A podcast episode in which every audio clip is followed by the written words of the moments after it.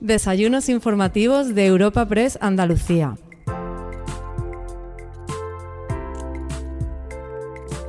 La mesa redonda que te ofrecemos a continuación lleva por título Medio Ambiente y Economía Sostenible y tuvo lugar en la segunda jornada del evento Andalucía hacia el futuro, organizado por Europa Press. Previamente podemos escuchar dos breves intervenciones relacionadas con la temática del encuentro. En primer lugar y de manera online conectaremos con Carmen Crespo, consejera de Agricultura, Ganadería, Pesca y Desarrollo Sostenible de la Junta de Andalucía, y a continuación escucharemos a María López Sanchís, directora general de Calidad Ambiental y Cambio Climático de la Junta de Andalucía. Francisco Morón, delegado de Europa Press en Andalucía, será el encargado de moderar esta mesa redonda que contará con la participación de Esther Alonso, directora general de Transición Energética y Sostenibilidad de Atlantic Copper, María Encina Benavente, responsable de Protección Ambiental Corporación en CEPSA, Carmen Gómez Acebo, directora de Sostenibilidad en Coca-Cola Europacific Partners Iberia, y Antonio Vila, director territorial Centro y Sur de DKV y presidente de la Fundación Universo Accesible.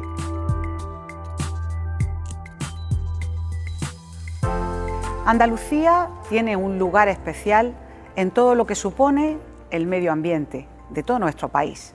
Tenemos el 30% de lo que es la superficie protegida y por tanto tenemos esto que convertirlo en una oportunidad. Una oportunidad donde tenemos que estar todos, no solamente el gobierno andaluz, su presidente, sino también la sociedad. Y por eso contamos con el público privado, con las empresas y empresarios de toda Andalucía, con los trabajadores, con toda la sociedad. ¿Por qué? Porque es evidentemente la revolución verde, el cambio climático, todas las circunstancias medioambientales dependen de todos, porque una sociedad que se precie tiene que estar al tanto de estas políticas. ¿Y cómo podemos mejorar todo esto? Evidentemente el gobierno andaluz lo tiene muy claro desde el principio. En primer lugar, estamos en una tierra seca afectada por el cambio climático. Por eso las políticas hidráulicas son parte importante de su acción de gobierno. Más de 600 millones de euros estamos ejecutando en políticas de depuración, porque no se depuraba y habrá algo más ecológico que depurar nuestras aguas residuales y además que nos cree una fuente hídrica de ingresos hídricos en Andalucía a través de los colectores y la agua regenerada. Por tanto, vamos a depurar nuestras aguas y vamos a hacer 43,5 hectómetros de aguas regeneradas que se puedan utilizar en la agricultura, que se puedan utilizar también en los jardines, en todas las zonas, en los empresarios que en este momento tienen pues otro tipo de actividades y que son compatibles. En este sentido, adicionalmente, hay que trabajar, y el Gobierno de Andalucía lo ha tenido claro, con el abastecimiento en alta. Hay muchas ciudades y pueblos donde tienen dificultad de acceso al agua y, por tanto, hay muchas pérdidas en tuberías y por eso declaramos de interés de la comunidad autónoma, modificando el canon del agua a través de los presupuestos del año 2019, para hacer abastecimiento en alta, en 17 puntos de Andalucía con 430 millones de euros. A final de este año podremos tener esos proyectos empezados o terminados todos los 17 de Andalucía que están en sitios estratégicos. Hace poco aprobamos en el Consejo de Gobierno pues otros, otra parte más de la Sierra Sur de Sevilla, que es un ejemplo fundamental que tiene que ver con el abastecimiento y por tanto la necesidad que tienen los pueblos del entorno de la Sierra Sur de tener un abastecimiento de calidad y evitar las pérdidas de agua. Adicionalmente, ¿qué es más la revolución verde? Trabajar en el medio natural, trabajar de forma también sostenible nosotros no somos, somos una Consejería de Desarrollo Sostenible. ¿Eso qué significa? Que el medio forestal tiene que estar vivo. Las zonas rurales, de las que viven muchas personas del mundo rural, tiene que estar vivo. Y para ello el medio forestal tiene que estar ocupado con prácticas sostenibles, en este caso con tratamientos selvícolas, posibilidades en este caso que puede haber de ganadería extensiva, que puede haber de pastoreo conducido, la caza en el medio rural y esto crea viva eh, y, hace viveza en el mundo rural y permite que la población esté en el mundo rural, no se despueblen y además el medio forestal no sea pasto de las llamas. Adicionalmente, ¿qué tendencias tenemos más? Evidentemente, el medio natural, el cuidarlo. En este caso, el fabricar, usar y tirar tiene que dejar de ser una posibilidad en Andalucía y estamos optando el Gobierno por fabricar, usar y reutilizar. En este caso, eh, con la Ley de Economía Circular, que pronto entra en el Parlamento de Andalucía y que además tiene un recorrido muy amplio porque va a ser una de las leyes más pioneras de toda España. En este caso, creando un nicho de negocio en torno al reciclaje y por tanto posibilidades.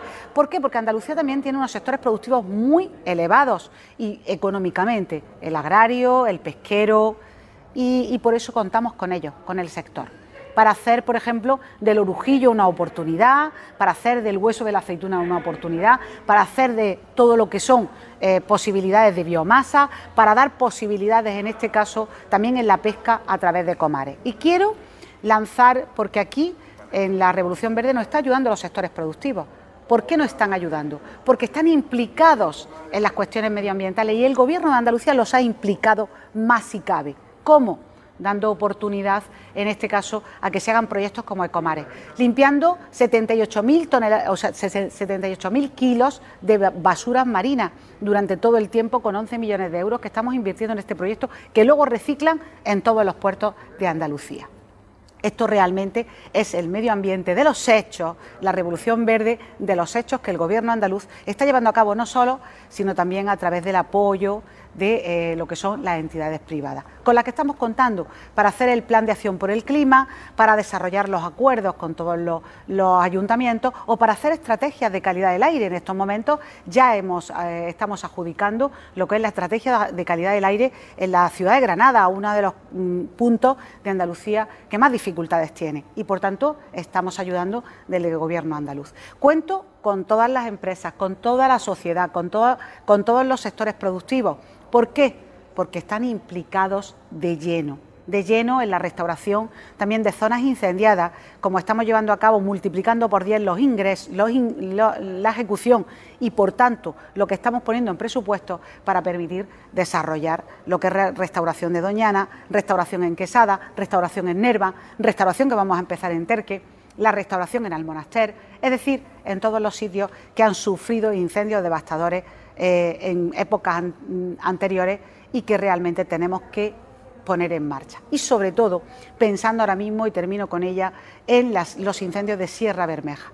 La gente en estos municipios vive del mundo rural y por tanto se hace que seamos diligentes en la puesta en marcha de la emergencia y en crear un foro científico técnico y por supuesto un foro social para reconstituir esa zona tan importante, una valiosa zona del medio ambiente de Andalucía, como son Sierras Bermejas. Por tanto, estamos comprometidos, queremos todos, que todos podemos aportar, empresa, podemos aportar desde los trabajadores, podemos aportar evidentemente desde la sociedad, de los sectores productivos y el gobierno andaluz liderando esta revolución verde que va a permitir empleo, porque todo esto es empleo verde empleo de calidad para el presente para el futuro, fundamentalmente en las zonas rurales de Andalucía, pero en toda Andalucía. Vamos a seguir con AINCO impulsando esta política y esa es nuestra vocación y le agradezco a todo el foro que se hable de un tema tan crucial para el presente y el futuro de Andalucía como es el desarrollo sostenible. Y ahora, para, para seguir hablando de un tema tan apasionante como es el medio ambiente, contamos con la presencia de la directora general de Calidad Ambiental y Cambio Climático de la Junta de Andalucía, María López Sánchez. Buenos días. En primer lugar, me gustaría saludarles, darles los buenos días, agradecer la invitación. Por supuesto, disculpar la presencia física de la consejera que no ha podido acompañarnos hoy aquí. Entonces, puesto que ella ya ha hecho un, un balance, un interesante y completo balance de las muchas actividades que se llevan a cabo desde la consejería, yo quisiera centrar mi intervención en la contribución que, hace, que hacemos desde la Dirección General de Calidad Ambiental y Cambio Climático al desarrollo sostenible. Viendo los títulos de las mesas que se celebran hoy aquí, economía verde, eh, economía sostenible y medio ambiente, pues al final esos tres términos pueden aunarse en uno, que es el de desarrollo sostenible, que no solo da nombre a nuestra consejería, sino que también es el objetivo eh, primordial de todos los que trabajamos en ella. En ese sentido, en el de contribuir y fomentar el desarrollo sostenible en Andalucía, la Dirección General de Calidad Ambiental y Cambio Climático juega un papel relevante, porque ostentamos las competencias en materia de gestión de residuos, calidad del aire, acústica, lumínica, contaminación atmosférica, eh, gestión del litoral, autorizaciones ambientales unificadas, integradas, evaluación ambiental estratégica de planes urbanísticos, cambio climático, economía circular, entre otras. Y esto hace que cualquier actividad económica que quiera desarrollarse o que quiera implantarse en Andalucía en algún momento u otro tiene que pasar por nuestras delegaciones territoriales, por nuestros servicios centrales para llevar a cabo algún tipo de trámite ambiental. Entonces, nuestra contribución al desarrollo sostenible en Andalucía es mejorar la respuesta al ciudadano, es garantizar que esa respuesta esa tramitación ambiental se haga en tiempo y forma y con la máxima seguridad jurídica y sobre todo con, mejor agilidad de lo que, de lo que se venía prestando. Entonces, en ese sentido, siendo conscientes del papel transversal que, jugamos en ese desarrollo sostenible de Andalucía, pues estamos comprometidos en modernizar y agilizar la, la Administración ambiental andaluza a través de la introducción de las TIC, digitalizando, modernizando y llevando esta gestión al siglo XXI y, por supuesto, introduciendo criterios de gestión. Esta palabra famosa de gestión, que todos ustedes empresarios les, resultará muy familiar y que conviven con ella a diario, no siempre en la Administración ambiental o al menos en mi ámbito de competencia era un término que se manejara de ninguna manera. Entonces, en ese sentido, estamos trabajando, como digo, para modernizar esa Administración, esa gestión ambiental trabajando en digitalización. Estamos poniendo en marcha tramitadores, digitalizando procedimientos, eh, implantando la notificación electrónica que permitan dar una respuesta más rápida a la ciudadanía, mejorar la transparencia en las tramitaciones, la seguridad jurídica de los mismas y, sobre todo, agilizar los plazos. Como ejemplo, ya entra en funcionamiento el SIRA, el Sistema de Información de Residuos de Andalucía, que es el sistema por el que se van a notificar los más de 200.000 movimientos de residuos que se llevan a cabo en Andalucía todos los años al SIRA le van a seguir el resto de procedimientos en materia de gestión de residuos, autorizaciones de gestores, etcétera, todas las tramitaciones en materia de calidad del aire, autorizaciones ambientales, fiscalidad ambiental, gestión del litoral. Y todos estos proyectos también decir que están ya en marcha, o están en ejecución o ya están en, licitación, con lo cual ya van siendo una realidad esa aportación de, las nuevas tecnologías a la mejora y a nuestra contribución al desarrollo sostenible, como decía.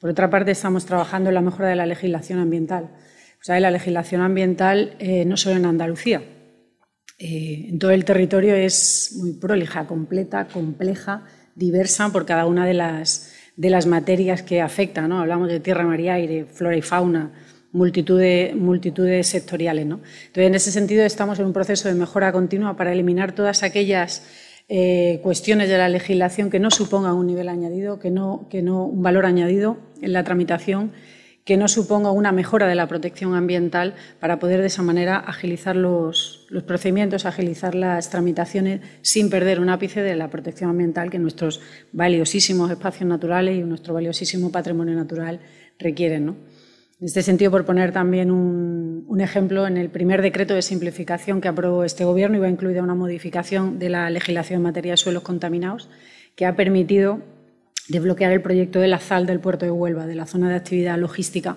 poniendo a disposición muchos metros cuadrados de, terreno eh, liberados para poder ponerlos a disposición de la, actividad económica. También, como decía, estamos aplicando criterios de gestión que nos están permitiendo mejorar muy considerablemente nuestros niveles de ejecución presupuestaria. Encontramos un marco FEDER en enero del 2019 con un compromiso de gasto que no llegaba al 20% y a día de hoy lo tenemos por encima del, 94%. del 93, perdón, en materia de infraestructuras de economía circular y mejora de, gestión de residuos. Esto, además de mejorar el medio ambiente, además de poner a disposición de los municipios infraestructura pública verde, que, como digo, permiten mejorar la economía circular en municipios, también supone una importante inyección económica al sector de la ingeniería, la consultoría y la construcción.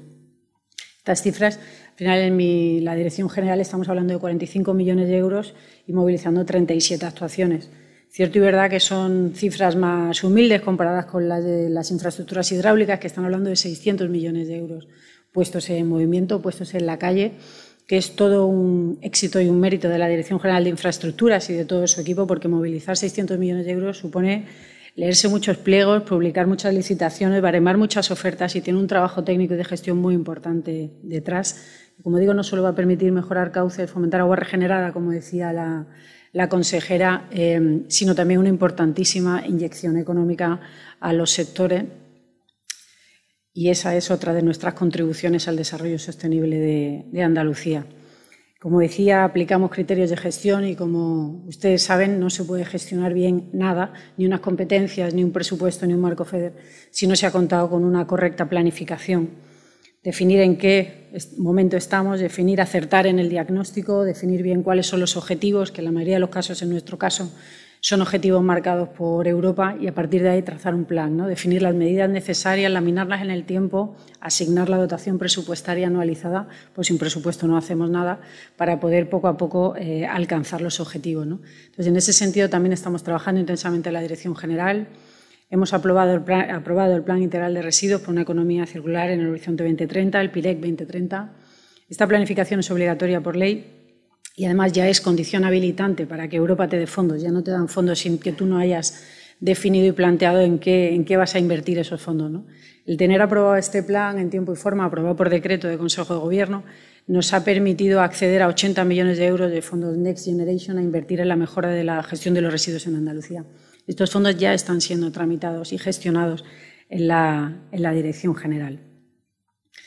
Por no salirme del tema de economía circular y, mejora de gestión de residuos, tenemos en tramitación el anteproyecto de ley de economía circular, que está ultimando la tramitación administrativa antes de iniciar la parlamentaria, que sin duda también va a ser una gran contribución al desarrollo sostenible en Andalucía, ya que alrededor de esta ley va a permitir generar las condiciones de contorno, el caldo de cultivo para que nichos de negocio relacionados con la reparabilidad, la economía de la funcionalidad, la reutilización, eh, la disminución del desperdicio alimentario, el facilitar la condición de subproducto, el simplificar los trámites, lo hablábamos antes, eh, todas estas cuestiones van a facilitar el desarrollo económico alrededor de todo ese mundo de la economía circular y el reciclaje, que muchas veces en sus empresas ya es una realidad y que nosotros lo que queremos es ayudar, fomentar y establecer el marco normativo que, que permita esas condiciones de contorno para que se materialice el cambio de modelo. Cambiando de materia, en calidad del aire, también hemos podido aprobar la Estrategia Andaluza de Calidad del Aire, que ha supuesto el marco de planificación para el desarrollo de los planes de mejora de calidad del aire Andalucía está dividida en 13 zonas atmosféricas y los 13 planes ya están adjudicados, ya están en marcha y ya están en ejecución, que nos van a permitir definir las medidas en función de las características de cada una de esas 13 zonas para mejorar eh, la calidad del aire, nuestra atmósfera, la calidad del aire que respiramos todos.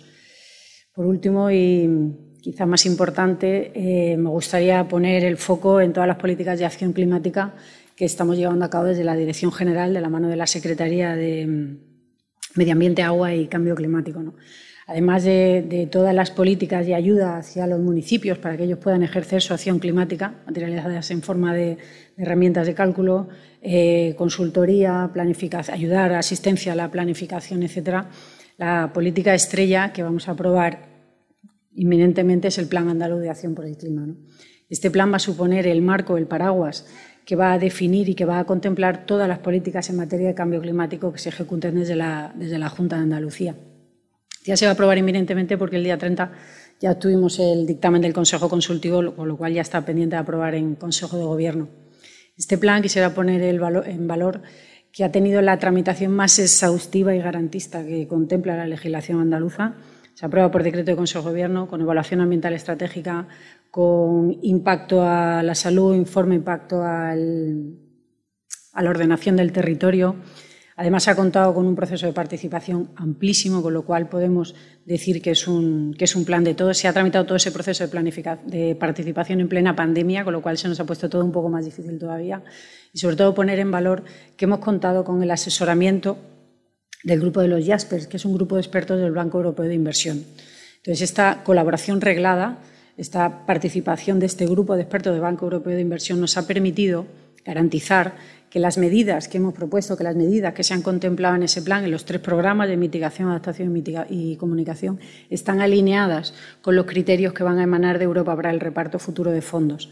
Con lo cual, una vez más, tenemos los deberes hechos y una vez más garantizamos que la planificación que vamos a poner en marcha está alineada, por supuesto, con lo de que dicta Europa y, por supuesto, con la, con la legislación nacional. Entonces, todo ese trabajo previo lo que nos garantiza es que, por un lado, en el día a día, con las primeras actuaciones que comentaba, ya estábamos contribuyendo al desarrollo sostenible de Andalucía y con todas estas planificaciones lo que estamos consiguiendo es sentar las bases para el futuro desarrollo sostenible también de Andalucía, que esta contribución por parte de la Consejería, por parte de esta Dirección General, se mantenga en el tiempo con la aprobación de estas planificaciones.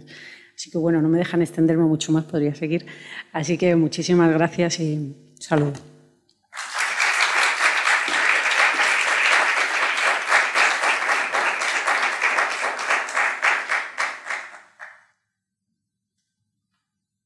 Muchas gracias, señora Sanchís. Eh, hemos escuchado una completa explicación de los planes medioambientales en Andalucía desde la perspectiva de la Administración, el trabajo institucional, un arduo trabajo. Y ahora vamos a mirar a lo privado. Vamos a conocer cómo se afronta el reto de la protección del medio ambiente desde la industria, desde la empresa, que sin duda no, son ajenas a esta perspectiva verde, aunque, aunque requiera un esfuerzo extraordinario. Seguimos con empresas muy importantes en nuestra tierra y en toda España, y en este coloquio, bajo el título Medio Ambiente y Economía Sostenible, van a, participar Esther Alonso, directora general de Transición Energética y Sostenibilidad de Atlantic Copper, María Encina Benavente, responsable de Protección Ambiental y Corporación en CEPSA, Carmen Gómez Acebo, directora de Sostenibilidad de Coca-Cola Europacific Partners Iberia, y Antonio Vila, director territorial Centro y Sur de DKV y presidente de la Fundación Universo Accesible. Va a moderar esta mesa Francisco Morón, delegado en Andalucía de Europa Press. Y antes de pasar a la mesa, os invitamos de nuevo a poder hacer sus preguntas en la dirección preguntasandalucía.europapress, a los que están aquí, a los que nos, nos siguen vía streaming. Gracias. Buenos días, muchas gracias por venir, por participar. Como ha dicho mi compañera Laura, hemos escuchado a la Administración, el posicionamiento de la Administración, todo lo que está haciendo, el trabajo que está desarrollando en estos últimos años, la importancia que está teniendo para Andalucía lo que es esa economía verde, esa sostenibilidad, la economía circular. Queda ver lo que es desde el punto de vista de las empresas, ¿no? de la industria, de lo que sostiene realmente eh, el PIB andaluz. Entonces, de una manera genérica, me gustaría un poco enfocar la mesa de tal manera que tengáis unos tres o cinco minutos cada uno para hacer una exposición general de cómo desde vuestra empresa, cómo estáis actuando y qué consideráis que se puede hacer más desde la administración pública, qué qué foto tenemos de la Andalucía sostenible. ¿no? Y a partir de ahí, pues ya intentamos abrir un diálogo para ir profundizando en cuestiones que coincidáis o no coincidáis. No hay ningún orden, creo que lo bueno es que seamos capaces de luego interlocutar, pero bueno, vamos a empezar de, derecha a izquierda, si os parece. No, no tengo un, orden establecido, ¿eh? como queráis. Si tenéis una preferencia, ¿no? Hay que empezar a hablar, ¿eh? bueno, bueno, pues primero vamos a escuchar al anticópera, Esther Alonso, que nos ponga esa visión, porque es verdad que es una materia importante, el cobre, el tratamiento del cobre, puede chocar mucho con todo lo que es el título de la sostenibilidad. Es interesante saber que estáis trabajando en, ese, en esa materia y qué futuro podéis presentarnos. ¿no? Eh, bueno, pues muchas gracias, Fran. Buenos días a todos. Gracias por la invitación. En primer lugar, me gustaría haceros una pregunta. ¿Os acordáis del 20-20-20 para 2020? reducción de un 20% de gases de efecto invernadero, eh, penetración de renovables de un 20% e incremento de la eficiencia energética un 20% para el 2020. Si por algo se caracteriza nuestra época, creo es porque todo sucede con muchísima rapidez. A día de hoy ya pasamos a hablar de una reducción de CO2 de un 55% y los por hacerlo corto, eh, los otros dos parámetros cerca del 40%. Y todo sin perder de vista que perseguimos la neutralidad climática para el 2050. Si bien los objetivos intermedios se van adaptando a lo largo del tiempo, lo que no cambia en la Unión Europea son los pilares básicos en los que se sustentan estas políticas. Básicamente, eficiencia energética, economía circular, por supuesto, descarbonización y digitalización. Em, si nos centramos en la eficiencia energética, que es uno de los puntos claves por los que apuesta la Unión Europea, se habla de, eh, bueno, hace una semana, el 28 de septiembre, se ha publicado una resolución de la Unión Europea que se resume en el título divinamente. Dice, primero, la eficiencia. Hay otro informe de la AIE, Agencia Internacional de la Energía, que estima que para que se cumplan los objetivos de la cumbre de París, un 40% de las medidas están relacionadas con eficiencia energética, muy por encima de la integración de renovables y eh, del vehículo eléctrico, lo cual no quiere decir que también sean necesarias. Bien, pues en Atlantic Copper y por supuesto economía circular es otro de los leitmotiv de la Unión Europea. ¿no? Son los dos mantras. Aparte de los otros que por supuesto descarbonización, digitalización también están ahí, pero es donde más se incide. En Atlantic Copper estos eh, dos pilares han sido básicos durante, durante estos últimos años y en el plan de sostenibilidad que estamos desarrollando.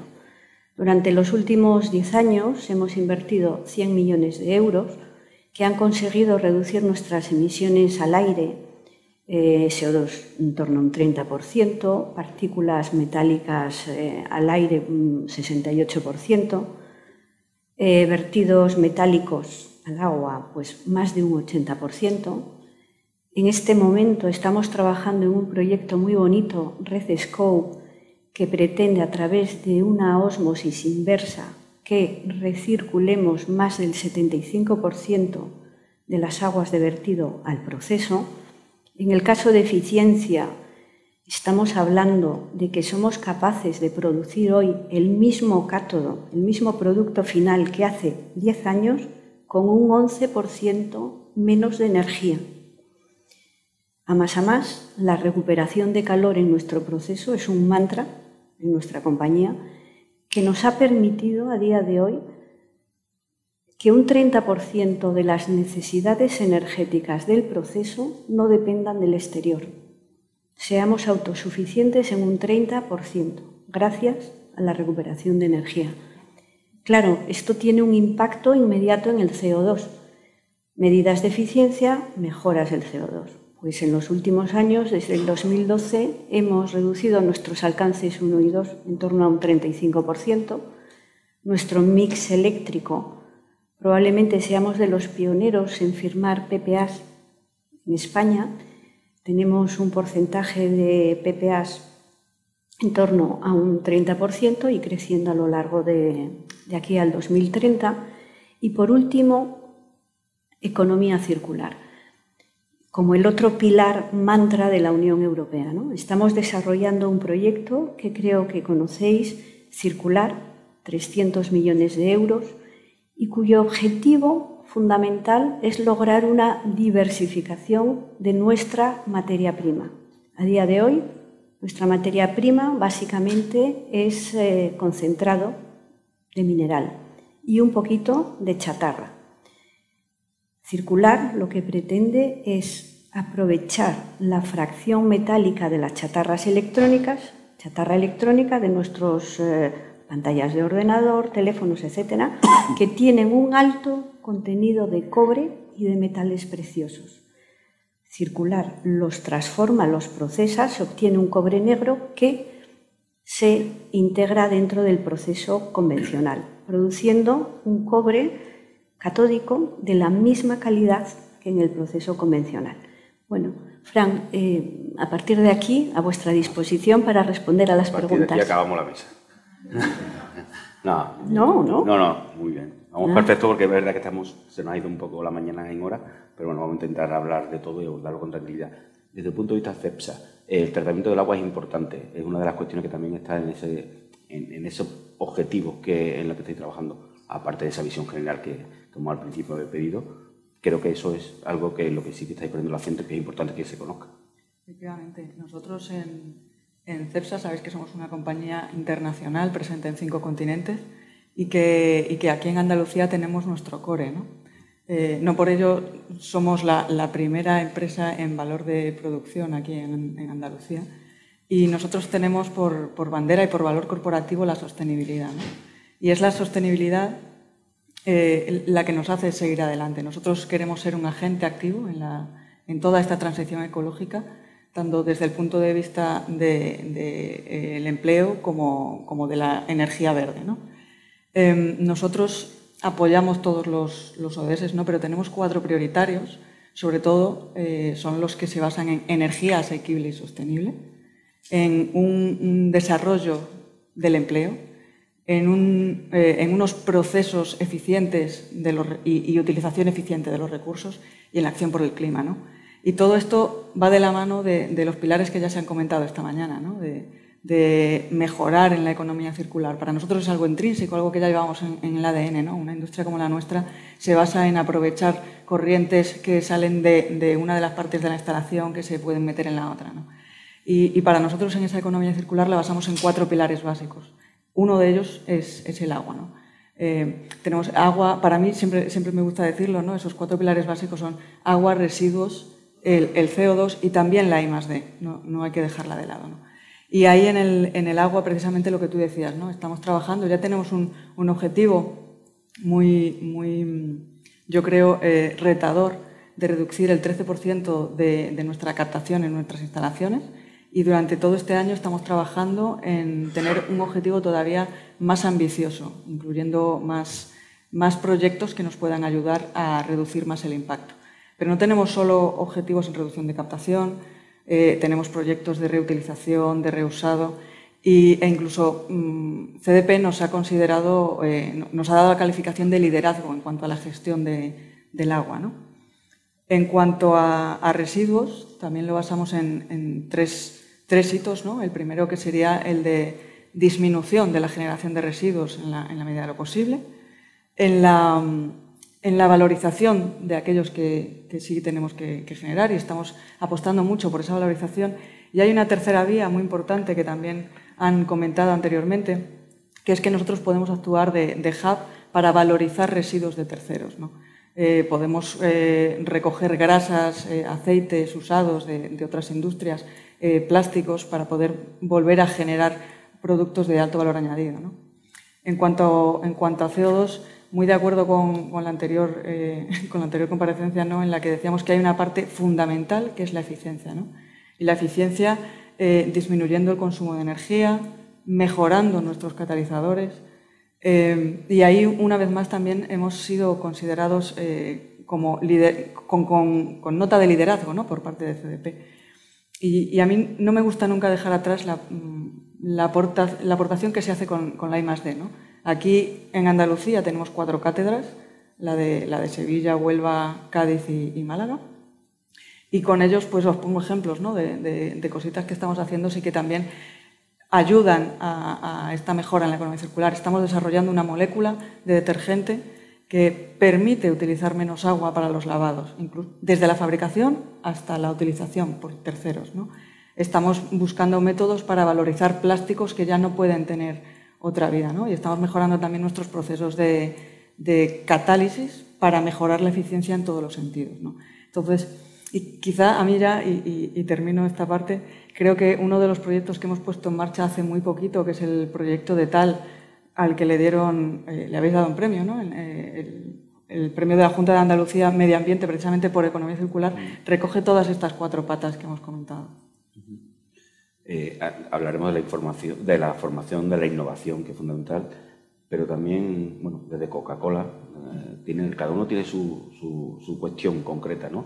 Nosotros el tema del envasado también es una situación o es algo que, que hay que abordar y que hay que tratar y que hay que darle un tratamiento sobre todo muy especial aparte de esa visión general, si centramos el, el tiro en el tema del envasado y todo lo que está avanzando en eso, sería también muy, muy interesante saberlo. Pues sí, Fran, yo creo que hoy estamos aquí empresas que están muy concienciadas con el tema del medio ambiente y la, y la sostenibilidad. ¿no? Y para nosotros el tema de los envases pues, es uno de los pilares básicos eh, en los que estamos trabajando para tratar de reducir nuestro impacto medioambiental. No es el único, yo creo que cada una de nuestras empresas tiene pues, una determinada, un determinado objetivo, ¿no? con lo cual cada uno tenemos que, accionar nuestros planes de sostenibilidad en un ámbito. Envases eh, es uno de los fundamentales, no el único, como digo. El, eh, ahora entramos un poco más en detalle en envases, pero yo empezaría diciendo por el cuidado de nuestras materias primas, de nuestros recursos naturales eh, donde tenemos el compromiso de que el 100% de ellos provengan de, fuentes sostenibles, y a día de hoy lo son.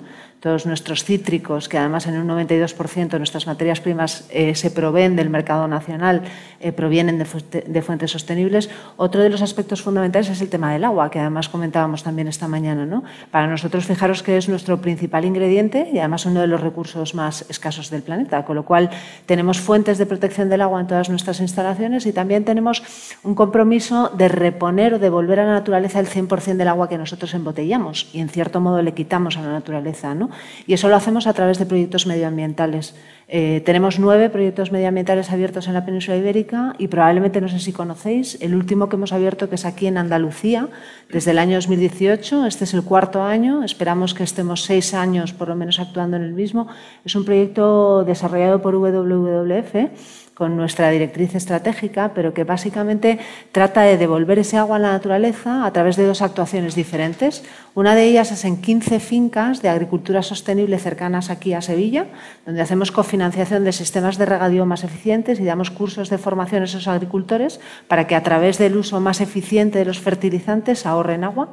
Y la otra parte del proyecto es, eh, estamos actuando en una laguna que está entre Bujena, en Cádiz, para, para, para, que, para que tenga agua de nuevo y de hecho ya la tiene, con el impacto no solamente medioambiental que tiene, sino también el impacto social, porque es una zona pues eso, colindante al parque de, Doñana, con mucha biodiversidad y con bueno, también eh, tema turístico en la zona. ¿no? Con lo cual el agua es tremendamente importante para nosotros también con lo cual pues es un cuidado extremo tanto a nivel interno como externo. El tema de los envases, Fran, que comentabas, que es otra de las áreas donde nosotros podemos actuar y de hecho nosotros tenemos creada eh, pues una oficina de packaging sostenible a nivel europeo que marca nuestra estrategia en envases y después cada uno de los países vamos actuando en función de, esas directrices globales. ¿no? Eh, básicamente aquí es eh, toda el área de actuación está basada en economía circular. Es decir, utilizar cada vez menos materia prima, ir incorporando cada vez más material reciclado, asegurar que cuando tú fabricas un envase está hecho bajo las directrices de los ecodiseños y que por tanto es 100% reciclable y convertible en una nueva botella al final de su vida útil Em, que impulsamos eh, de todas las maneras, pues a través de colaboraciones con instituciones públicas y privadas, a través de acciones de concienciación con nuestras propias marcas, el reciclaje, para que cada vez eh, las tasas de recogida de envases sean eh, mayores y, que invertimos también en innovación para hacer que, bueno, pues estas nuevas tecnologías de reciclaje, de recuperación de plásticos que están o de PETs que están en muy mal estado, que con las nuevas con las tecnologías de reciclaje actuales no es recuperable esa materia prima, pues invertimos en, startups, nuevas metodologías, nuevas eh, líneas de desarrollo que, te permitan recuperar esa, esa materia prima y volverse a convertir en, en un nuevo envase. Con lo cual, fundamental en el área de envases, basado siempre en economía circular, reducir, impulsar su recogida, recuperar y volver a fabricar con la misma materia prima. Em, y el último área, por no extenderme más, es eh, el tema del cambio climático, es decir, reducir nuestra huella medioambiental para que, para que cada vez nuestro impacto sea menor, incluso lleguemos a un impacto positivo. Ya no hablamos de impacto negativo, sino impacto positivo. Entonces aquí nuestra compañía tiene el compromiso de ser neutra en carbono en el año 2040. Toda la actuación de envases, como dices, es fundamental porque del 100% de nuestras emisiones, de nuestra huella de carbono, el 42% son nuestros envases. Con lo cual, como no actuemos en, esa, en ir transicionando nuestros envases para que sean cada vez más sostenibles y tengan medio, menos impacto medioambiental, no conseguiremos el compromiso total de la compañía de ser neutros en carbono en el 2040. Y, bueno, pues esto es este compromiso es a lo largo de toda la cadena de valor, es decir, estamos hablando de emisiones alcance 1, 2 y 3, tanto las más directas como las más indirectas. Para esto, como os podéis imaginar, es fundamental contar con proveedores y aquí empezamos a hablar también del tema que se ha hablado esta mañana de colaboraciones.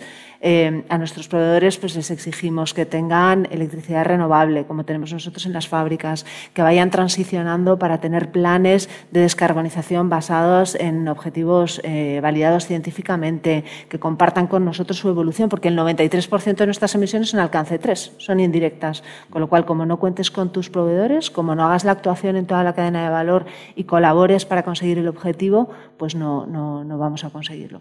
Entonces, pues eso, eh, nuestro ámbito de actuación creemos que es ese, es decir, incidir en materias primas sostenibles, incidir en el tema de los recursos hídricos, fundamental, en el tema de envases y reducir el impacto medioambiental y eliminar de toda nuestra cadena de valor cualquier acción que pueda impactar negativamente al medio ambiente, eh, a deforestaciones, etcétera, etcétera.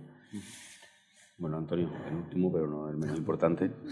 Eh, DKV, que en principio parece que a lo mejor puede tener una emisión menor o que puede tener un impacto menor sobre el tema o, un interés menor sobre lo que es esa economía sostenible, sí que es verdad que juega un papel importante, no solo como compañía, sino por la labor que hace a través de la Fundación Plan for the Planet y esa colaboración que le hemos apuntado que es necesaria con otras empresas. ¿no? Al final es como una vía de, de apoyo o también una manera de ayudar a determinadas empresas a alcanzar sus objetivos. ¿no?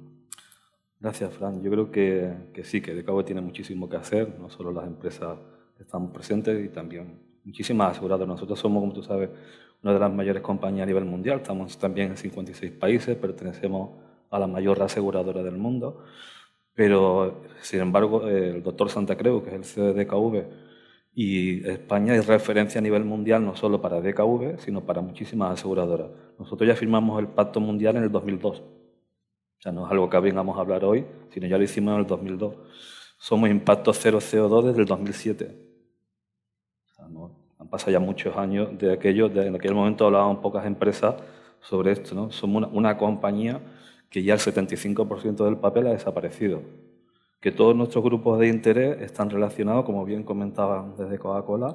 Nosotros ya lo hemos implicado hace mucho tiempo, creando productos verdes al 100%, implicando a toda la cadena de valor en proyectos relacionados con medioambientales, como es Agente Solidario, donde participan proveedores, clientes, eh, la propia aseguradora con recursos financieros para llevar proyectos a través de Plan for the Planet o de otras entidades. Nosotros colaboramos con más de 10 entidades dedicada al medio ambiente, desde CODE, con acuerdos de hace histórico hasta la fecha el más próximo, Plan la Fundación Plan for the Planet.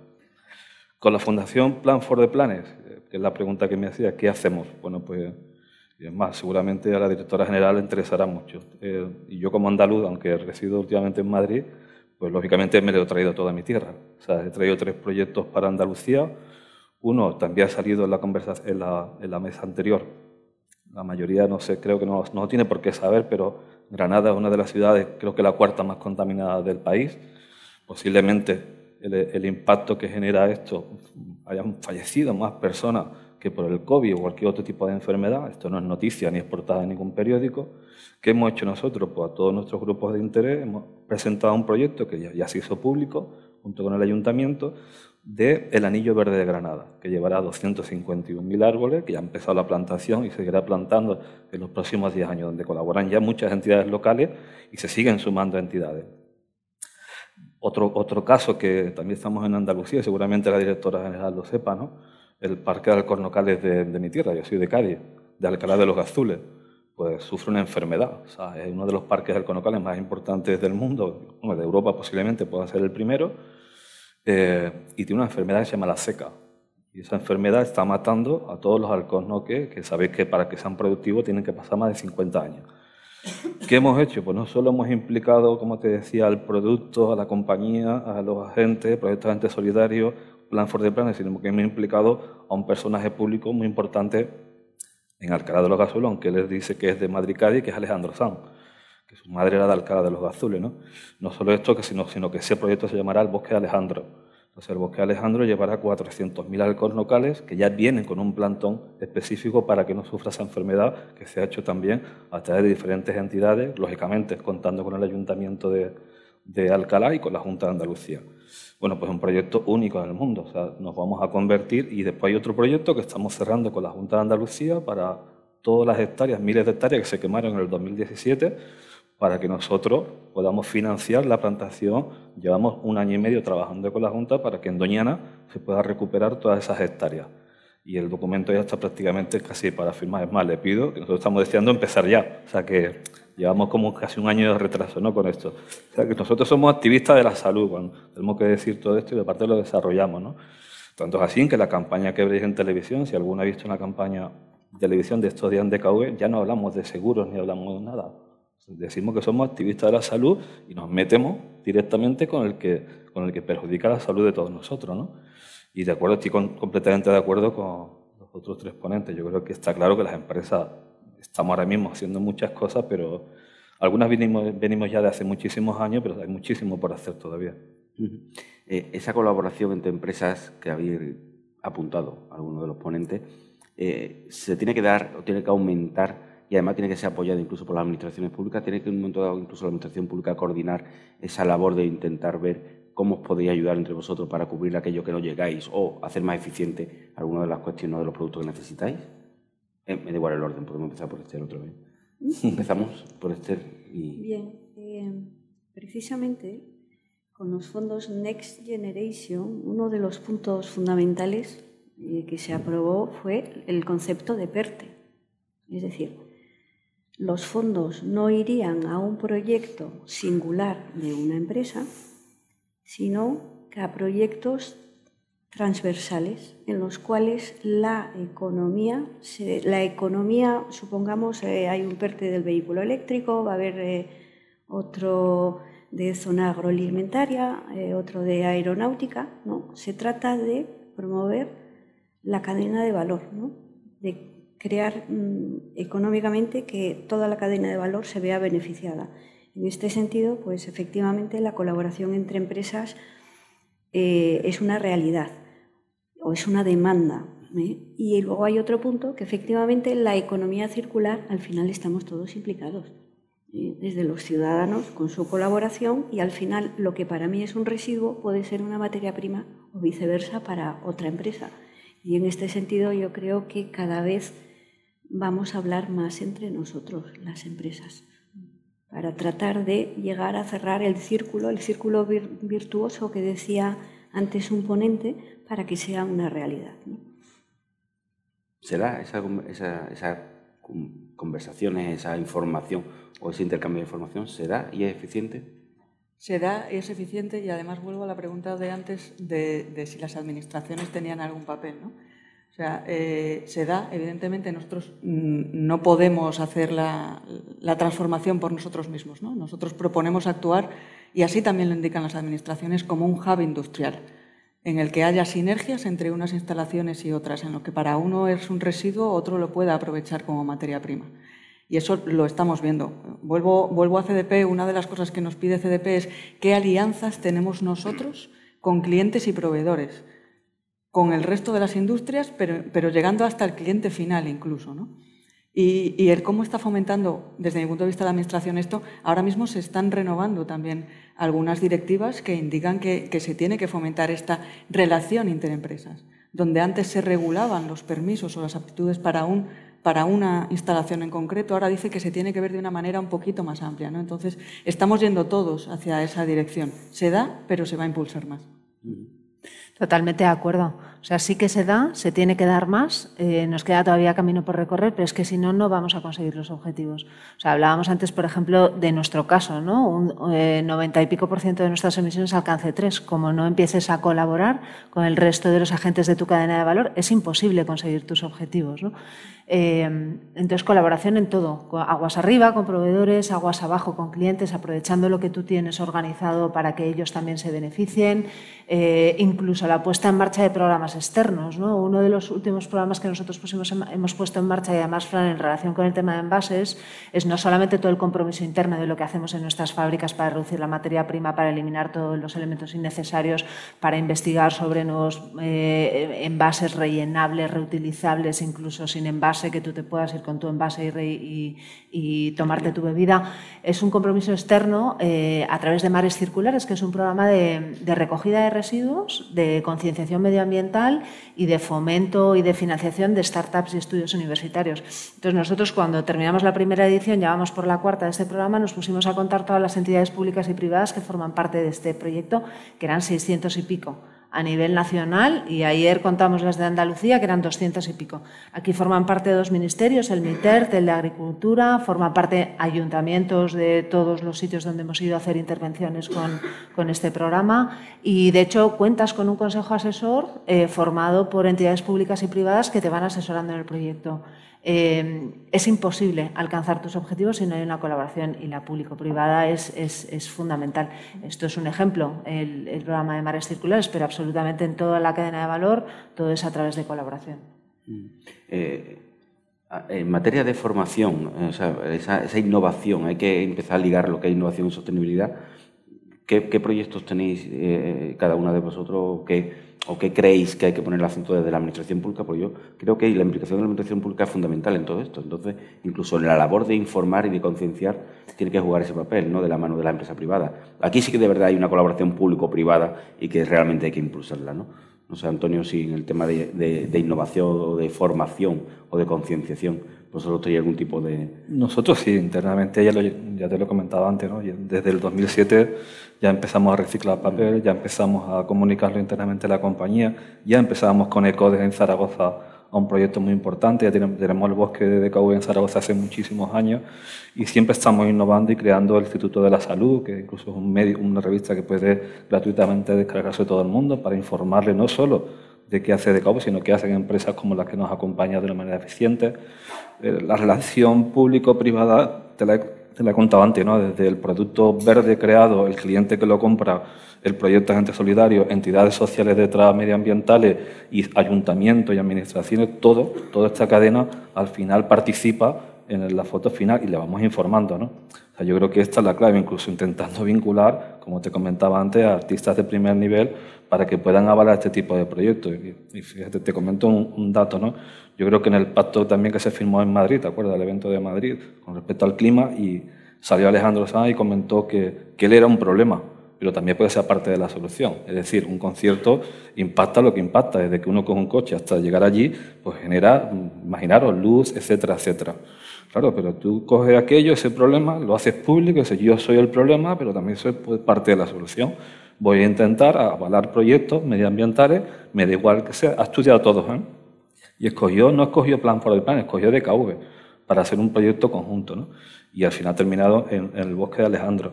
Yo creo que un proyecto que al final tiene un resultado visible. Vas a ver una ciudad que, que ha quedado incluso excluida por el tema de la autovía, pues plantar 20.000 historias, participar, que gente de todo el entorno puedan visitar ese proyecto, o el que, como te comentaba, de Granada, ¿no?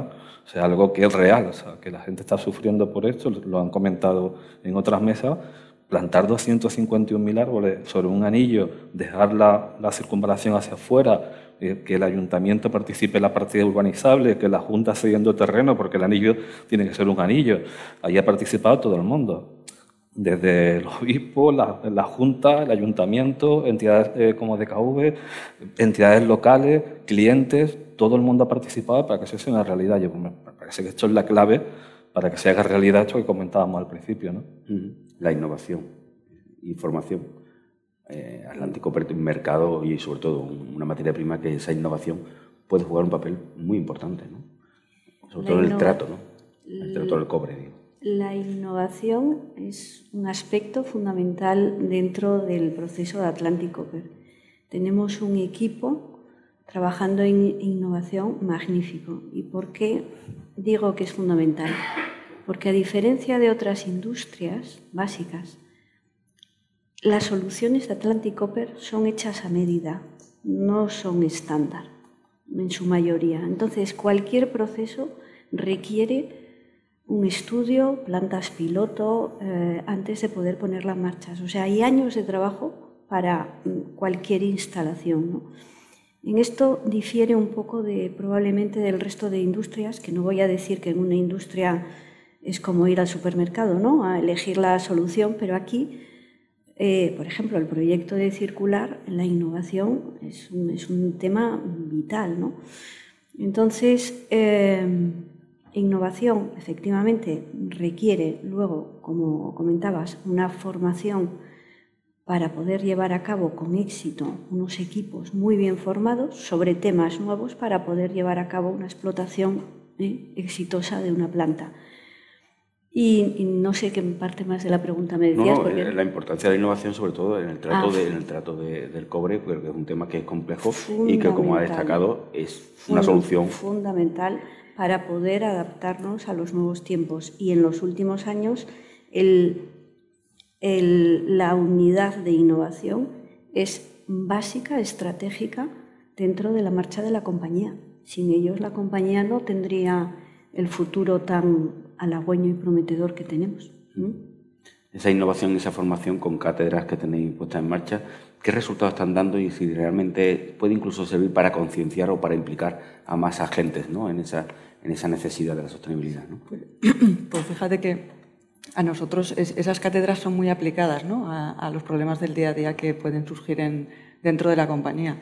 Eh, por ejemplo, antes os comentaba algún tema de, residuos, de minimización. En alguna de ellas estamos buscando solución a algo que todavía no han dado solución otras plantas a nivel mundial, ¿no? que es dónde minimizar un residuo y dónde colocarlo para volver a uno concreto a, ponerlo en vida, ¿no? a ponerlo en marcha dentro de la cadena. Eh, otra que os comentaba antes, em, se está desarrollando o ya se ha desarrollado, lo que pasa es que siguen haciéndose sucesivas innovaciones. Una molécula de detergente que una vez más pone en valor estas alianzas entre clientes y proveedores. ¿no? Nosotros somos capaces de tener una molécula mucho más eficiente gracias a nuestra I D, lo que permite que la huella hídrica en toda la cadena disminuya, que haya un tercero en el que vaya a gastar menos agua para lavar. ¿no? Esos terceros que son los clientes finales o, o, las empresas fabricadoras de detergentes están incluidas dentro de la cadena. Y eso pasa por esas cátedras y pasa también por unos programas de cultura. ¿no? Eh, eh, dentro de la compañía y hacia afuera. La cultura de que el medio ambiente es una parte más de nosotros.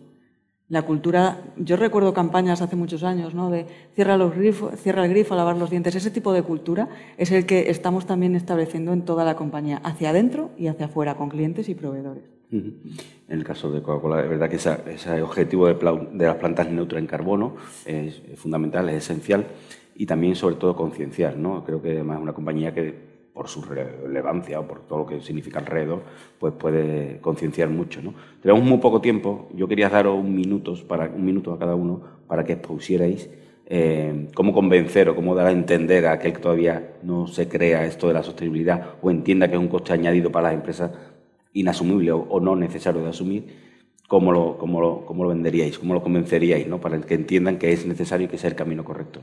Podemos empezar. Es que yo creo que nosotros, y yo creo que vamos a estar de acuerdo, no hay otro camino. Es, el único para la supervivencia de los negocios. Esto ya no es un tema colateral, es un tema del core del negocio y, de que no hay otra manera de actuar.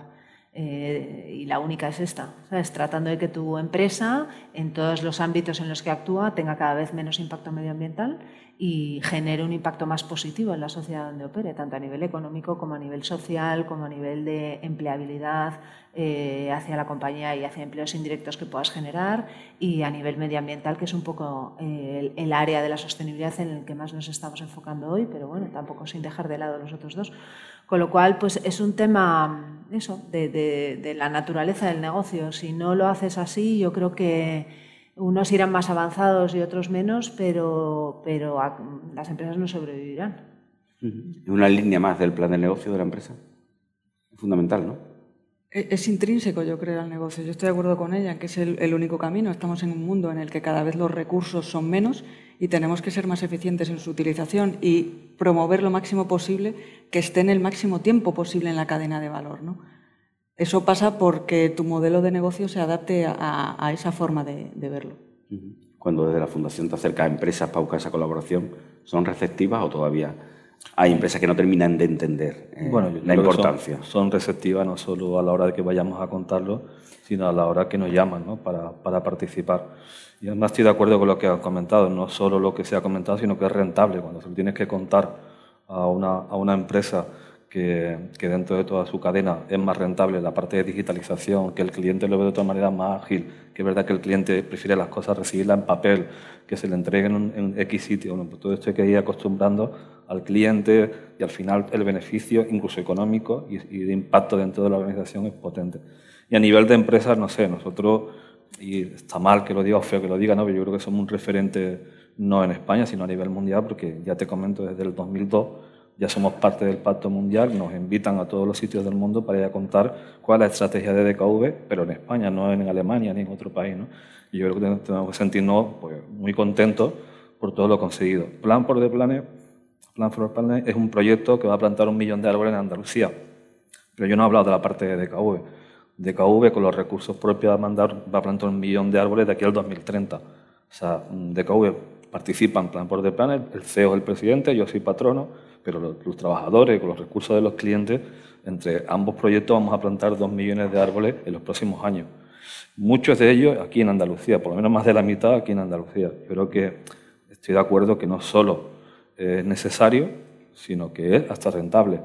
yo creo que ya participa una, una entidad, una fundación como empresa, bueno, no voy a contar aquí ahora el impacto que tiene en todos los sentidos, ¿no? pero sí es verdad que me quedo con esto, ¿no? que no solo es beneficio cultural hacia tu empresa, hacia adentro, hacia tus clientes, sino que también es rentable. La eficiencia al final es rentable. Bueno, hay otras industrias que lo tienen más difícil o que incluso puede servir de ejemplo para aquellos que consideran que es un gasto que, bueno, que no tienen que asumir de momento, ¿no? esa sostenibilidad o esa transformación que, que es necesaria. ¿Cómo lo explicaréis vosotros que habéis vivido, que estáis viviendo? Hombre, yo, yo creo que en este momento, lo dijo Carmen, las empresas o son sostenibles o no son. O sea, ya está fuera de duda, igual que hace 30 años se podía poner en cuestión los costes, internalizar costes medioambientales, y ahora, vamos, es que a nadie se le ocurre pensar en evitar costes medioambientales, pues lo mismo con la sostenibilidad. ¿no?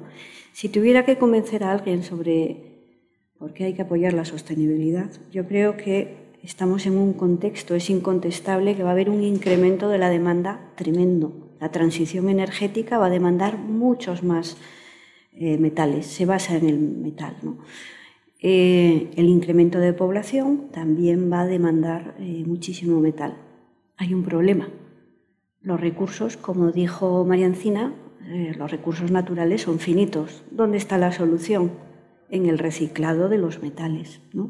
De ahí nuestra apuesta por circular. Hay un informe de Fraunhofer, un, instituto alemán, que dice que el cobre acumulado en edificios, mm, bienes de consumo, en el móvil, en, ¿eh? el reloj, si fuera el caso, en, fin, en todo, infraestructuras, son 450 millones de toneladas de cobre, la mitad de las reservas geológicas que a día de hoy se conocen.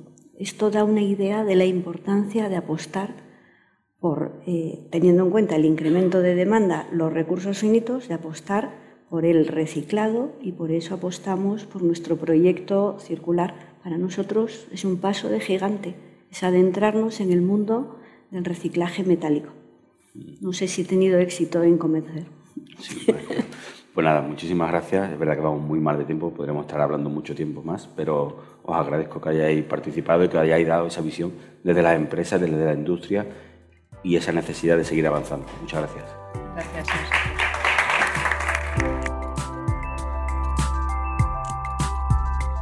Despedimos este episodio del podcast de los desayunos informativos de Europa Press Andalucía, invitando a todos nuestros oyentes a descubrir el resto de episodios de este programa, así como los del resto de podcasts de Europa Press a través de europapress.es barra podcast. Recuerda que todos ellos están disponibles en las principales plataformas de podcasting.